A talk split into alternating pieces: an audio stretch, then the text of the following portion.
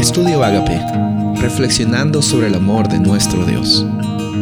El título de hoy es Para que seas prosperado. Josué 1.7.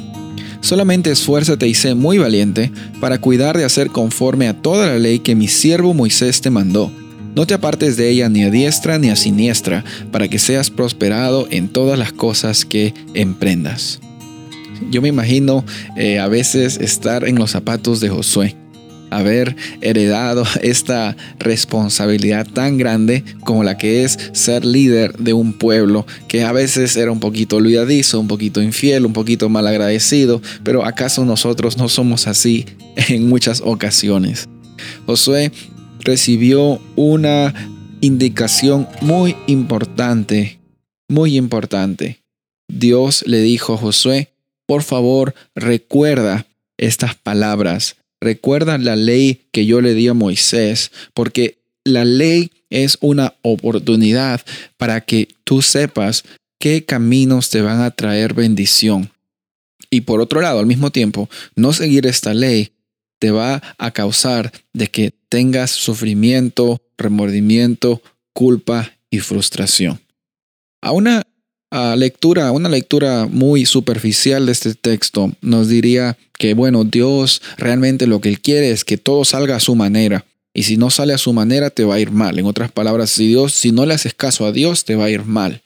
Y muchas veces hemos crecido o hemos vivido una vida con miedo a solamente cumplir fielmente con lo que Dios nos dice, porque eso es la única forma que Dios va a estar agradado por nosotros y cuando Él está agradado con nosotros, finalmente Él nos va a dar las bendiciones que tanto queremos en nuestras vidas. No, la vida espiritual no funciona de esa forma. La prosperidad que Dios te dice no es la prosperidad que tú piensas. Porque si ahorita yo te hago la pregunta, ¿qué es prosperidad para ti?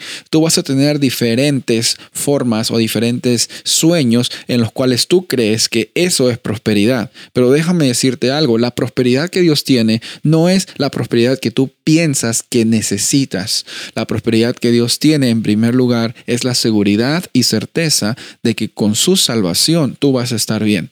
La, prosperidad que Dios te da no es una prosperidad de que tu banco va a tener bastantes ceros ahí en la cuenta del banco la prosperidad de Dios no consiste en que tengas muchas cosas y la gente hable de ti como si fueras la gran cosa. No, la prosperidad de Dios consiste en la paz, en la tranquilidad y en la seguridad y en la esperanza de que con la presencia de Dios el mundo se puede caer. Tu banco puede tener negativo. Puedes tener bastantes problemas personales, emocionales, pero no estás solo y no estás sola. La prosperidad en los ojos de Dios consiste en la esperanza de que tu vida terrenal no es tu final. Y la prosperidad que Dios le dijo a, a Josué no estaba condicionada en el hacer, estaba condicionada en el ser. Vivir cumpliendo la ley y vivir bajo la experiencia del Dios que nos da la ley, al parecer suenan similares, pero hay una gran diferencia entre realmente cumplir por el hecho de que cuando cumples vas a agradar a Dios y cumplir porque realmente sabes que es la mejor experiencia vivir una vida conforme a los caminos que Dios te ha dado vivir. Al parecer y ante los ojos de las personas, tú puedes aparentar que estás cumpliendo, tú puedes mostrar a las personas que estás cumpliendo, pero Dios no se complace con que tú llenes tu lista de mandamientos y las cumplas.